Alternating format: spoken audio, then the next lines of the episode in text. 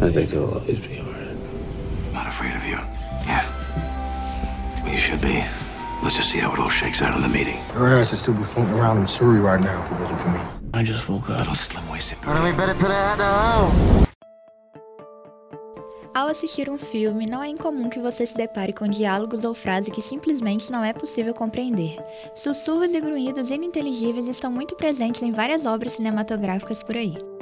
Para resolver esse problema, seja em nossa língua materna ou em outro idioma, na maioria das vezes recorremos às legendas.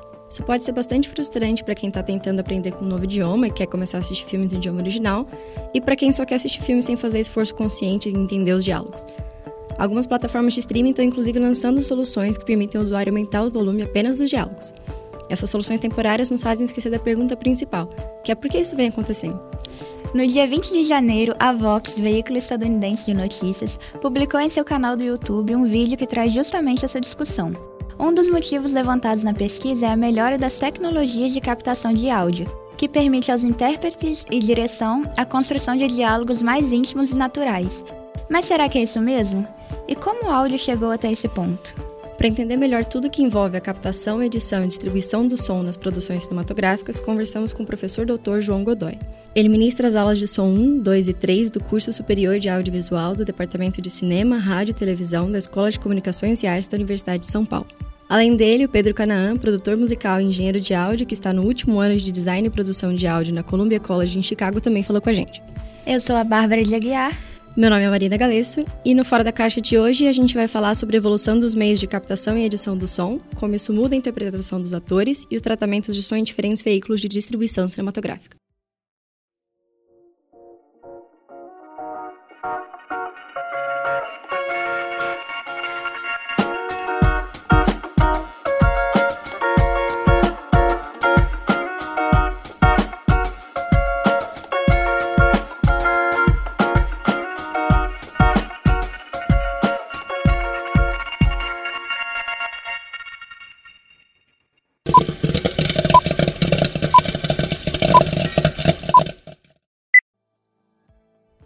Quando não conseguimos compreender um diálogo, escutar um toque ou algum outro detalhe sonoro nos filmes, ficamos incomodados. Claro, afinal, o som faz parte da experiência.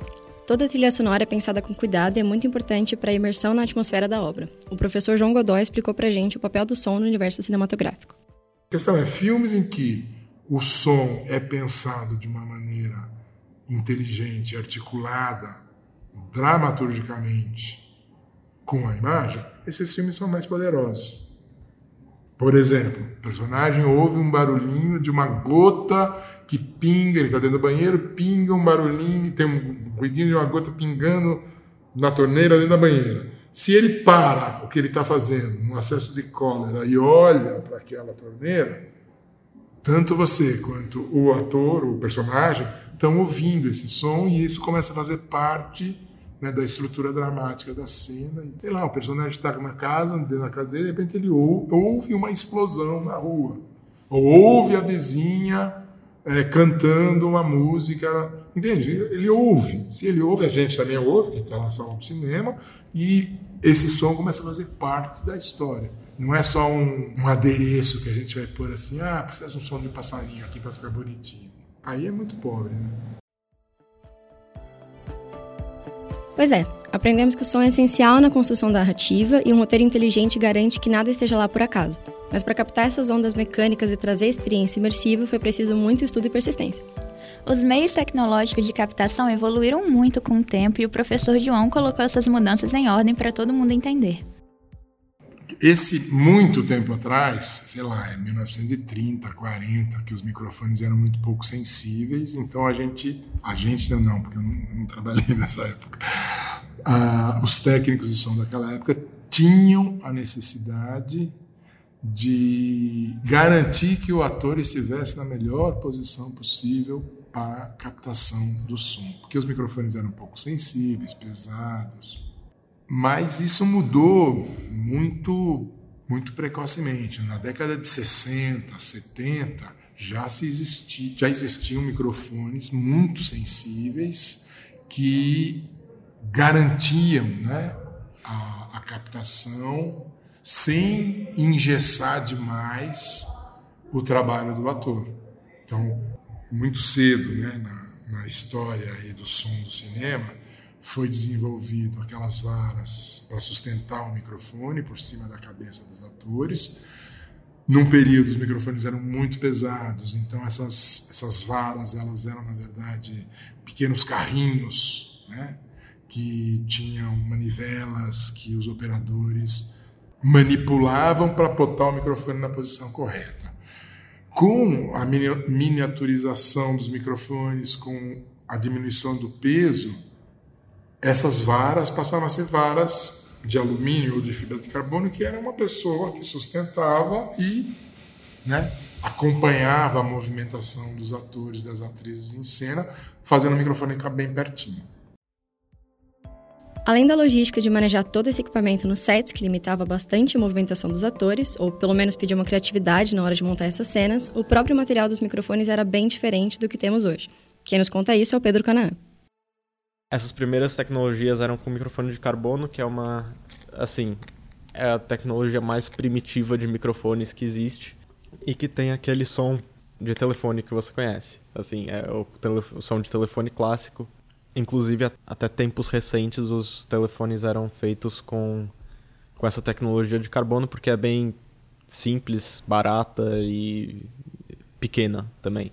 Nos primórdios não era tão pequena por não ser tão pequena e não ser fácil de locomover, isso influía muito na direcionalidade do microfone. E aí entra no que eu estava falando da sensibilidade, como isso acabou mudando o jeito que se faz cinema. O microfone não se mexia, basicamente. Hoje, claro que a gente tem todos os booms e shotgun e lapela, enfim, que os microfones estão. Primeiro que são vários microfones e segundo que eles estão em movimento o tempo todo acompanhando os artistas e tal. Aquele microfone era só um, para começar, né? É, o som começou em mono do cinema, como isso acompanhou a música, né? E todas as gravações, tudo começou em mono. Era um, era um microfone só e fixo, então todos os atores eles meio que tinham que se posicionar perto do microfone o tempo todo para durante toda a cena. O que faziam era uh, usar várias câmeras e aí mudar assim, em questão de corte e tal, tentar fazer algumas coisas para dar uma sensação de alguma mobilidade, mas os atores eles tinham que ficar muito perto dos microfones. Pedimos para ver a diferença entre o microfone de carbono e aqueles que temos hoje, os microfones condensadores. O Pedro tem dos dois tipos e chegou a gravar um trecho no microfone de carbono. Olá, eu sou Pedro Canã, engenheiro de áudio e produtor musical. Esse som que você está ouvindo é de um microfone de carbono, Além do tipo de microfone, mais um obstáculo foi transposto na virada do século: a mixagem de mais de um microfone separadamente. O professor João explica como funciona essa separação e por que esse avanço foi tão importante no cinema. Uma questão que é, uma, é um diferencial da metade dos anos 2000, da década de 2000 para cá, diz respeito às plataformas de gravação. Nesse período já existia uma grande quantidade de microfones miniaturizados com transmissão via rádio e mesmo microfones que eu chamo de microfone aéreo que é usado no boom, mas existia uma limitação que as máquinas usadas para gravar o som elas tinham uma pista ou, quando muito, duas pistas. E isso significa o quê? Que se você tem dois, três, quatro microfones na cena, você vai ter que se você tem uma pista só para gravar, que mixar esse som e juntar numa pista só. E depois que fez essa junção, não tem como separar mais. E você tinha, na década de 60, 70, 80, 90, gravadores com uma ou duas pistas, usados né, para o som direto. Isso era uma limitação. Quer dizer, se você tivesse numa cena quatro atores e você quisesse colocar cada um deles com microfone de lapela via rádio, você ia ter que misturar tudo. E aí, o barulhinho da roupa de um deles, na hora que ele não está falando, podia sujar a fala de um daqueles que estava participando da cena, porque estava todo mundo indo para mesmo para a mesma pista. Na metade dos anos 2000 surgiram gravadores a tecnologia digital para o som já estava instalada, já existia, já era algo corriqueiro, mas surgiram gravadores que gravavam em memória sólida, HD, cartão, E esses gravadores de memória sólida, eles vieram com uma nova característica que era possibilitar vários, várias pistas separadas. Então você podia, sei lá, você tinha quatro, tinha gravadores de quatro pistas. Então você podia ter três atores, cada um com uma lapela, mais um microfone aéreo, e todos eles seriam gravados em pistas separadas, que podiam ser depois trabalhados da melhor maneira pela edição de som. E essa evolução foi muito rápida. No final da década de, de, dos anos 2000, você já tinha gravadores de 8, de 16, de 20, gravadores portáteis, extremamente precisos e com todas as funcionalidades necessárias para o trabalho de campo do som direto e com a grande vantagem de ter várias pistas. Então isso daí, isso foi realmente uma revolução. Então, a partir da existência dessas máquinas e ao mesmo tempo o barateamento dos microfones sem fio, microfones de lapela sem fio, virou uma febre. Então hoje você vai fazer uma cena com 4, 5, 6, 10 atores, cada um deles tem um microfone de lapela, mais os microfones aéreos para cobrir a cena, e todo mundo vai ser gravado em canais separados. Queríamos saber por que, mesmo com toda essa tecnologia, os diálogos inaudíveis ainda estão presentes. Será que é um problema da mixagem do áudio ou esses avanços propiciaram atuações que de tão intimistas tornam as falas incompreensíveis?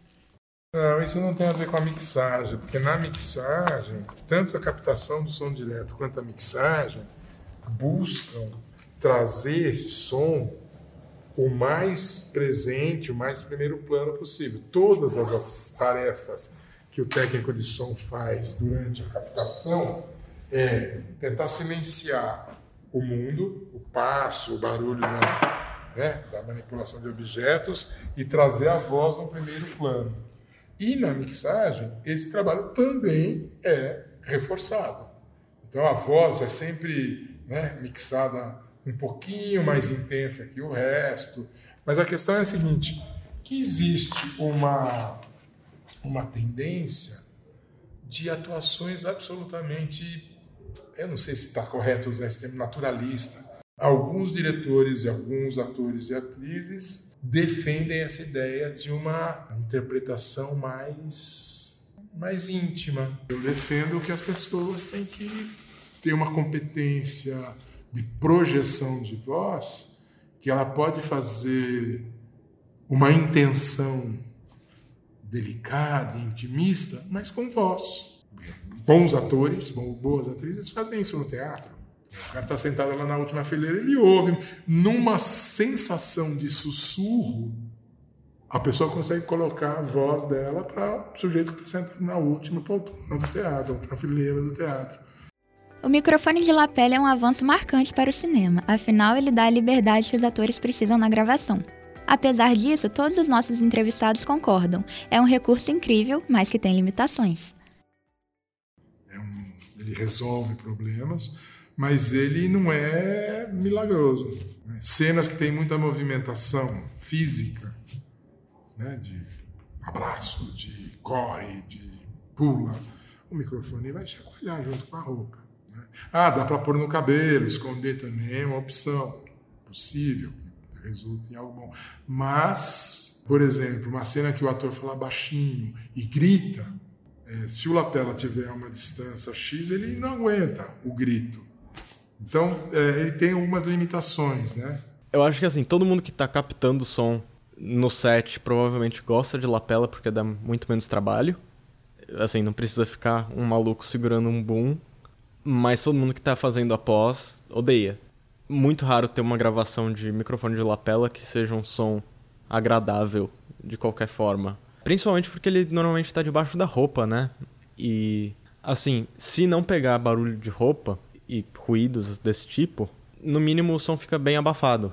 Por ele funcionar por trás de uma roupa, é, fica aquele som tipo de quando você está falando com alguém que está usando máscara, sabe? É, a gente aprendeu a é, entender com a pandemia, mas enfim, é bem difícil, na verdade, assim. Então, para quem está fazendo trabalho de pós, o microfone de lapela não é não é tão amigável assim. Tem horas que é necessário, né? Mas assim, é, no geral, os shotguns, né, que são usados para fazer boom, são tem uma qualidade muito melhor, são muito mais agradáveis de ouvir. O, o microfone de lapela tem muitas barreiras físicas mesmo que, que impede ele de ser uma opção tão boa. Tem muitos microfones bons de lapela, mas de qualquer maneira, assim, se ele não for colocado em um lugar apropriado, não vai rolar. Aí tem uma série de, de condutas que a gente tem durante a cena. Os atores estão com lapela, os atores e atrizes. Tem um abraço. Se você abraçar e o microfone ficar lá no meio, então, olha, fala, ô oh, querida, tudo bem? Antes de abraçar. Abraça, se for falar alguma coisa, afasta.